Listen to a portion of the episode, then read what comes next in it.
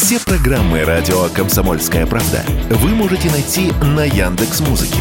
Ищите раздел вашей любимой передачи и подписывайтесь, чтобы не пропустить новый выпуск. Радио КП на Яндекс Музыке. Это удобно, просто и всегда интересно. Автоньюз. Совместный проект радио КП. Издательского дома «За рулем». АвтоВАЗ приобрел у НАМИ завод Nissan в Петербурге за символическую плату – за 1 евро. Что это даст нам, обычным покупателям и автомобилистам?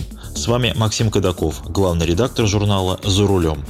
По большому счету эта сделка не меняет ничего. Завод Nissan как стоял на окраине Петербурга, так и стоит. И пока ничего не выпускает. Государство как владело им с прошлой осени, так и владеет. Покупка автовазом акций – это лишь перекладывание бумаг из одного кармана в другой, поскольку и НАМИ, и АвтоВАЗ всецело принадлежат нашей стране, государству. Более того, у Nissan по-прежнему сохраняется право в течение шести лет выкупить свои бывшие активы обратно, если в течение этого времени он решит возобновить бизнес в России и если получит на это одобрение российских властей. Так что же тогда изменилось? С формальной точки зрения переход всех активов Nissan под управление АвтоВАЗа дает возможность АвтоВАЗу начать работать на этой площадке. Активы – это ведь не только заводские корпуса. Это, например, деньги на бывших счетах Nissan. И теперь АвтоВАЗ будет выплачивать отправленным в простой сотрудникам Nissan зарплату. Согласно достигнутым еще Nissan договоренностям, оклады должны выплачивать в течение года с момента закрытия предприятия, как заводским рабочим, так и офисному персоналу, либо должны предложить им новую работу. И, судя по всему, лучшим кадрам работа найдется.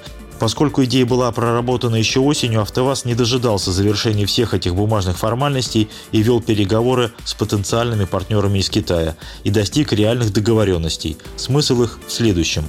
На бывшем заводе Nissan в Петербурге будут выпускать седаны и кроссоверы из китайских машинокомплектов.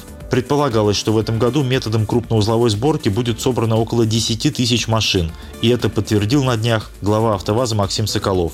Изначально говорили про конец года, но судя по тому, с какой скоростью развиваются события, могу смело предположить, что первые машины будут собраны в конце лета.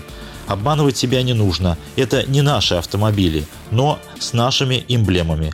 Их будут собирать методом ДКД-сборки, как москвичи, то есть уже готовые автомобили будут в Китае слегка разбирать, формировать машины комплекты и отправлять в Россию, а мы их будем собирать обратно в товарный автомобиль.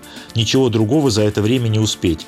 Но уже с 2024 года АвтоВАЗ будет постепенно переходить к более глубокой локализации, в первую очередь с использованием компонентов от региональных поставщиков игроков, которые в последние годы работали на Nissan, Hyundai и другие российские автозаводы. Если АвтоВАЗ выйдет на приличные объемы производства по каждой модели, хотя бы по 20-30 тысяч штук в год, появится смысл перейти на полноценное производство со сваркой и окраской кузовов. Предполагается, что сварку могут ввести уже с 2025 года. Что конкретно будут выпускать? Уже в этом году начнут собирать три модели – седан и кроссоверы классов C и D то есть более крупные машины, чем нынешние «Лады». Для вашего понимания, это автомобили таких размеров, как Hyundai Elantra или Nissan Qashqai и X-Trail. Подобных машин в гамме «Лады» не было никогда. Очевидно, что это более вместительные, богаче оснащенные и более дорогие машины – они будут стоять на ступеньку две выше Весты X-Ray, которые похоронили навсегда, и выше Дастера, от выпуска которого отказались. Подобный выбор сделан по двум причинам.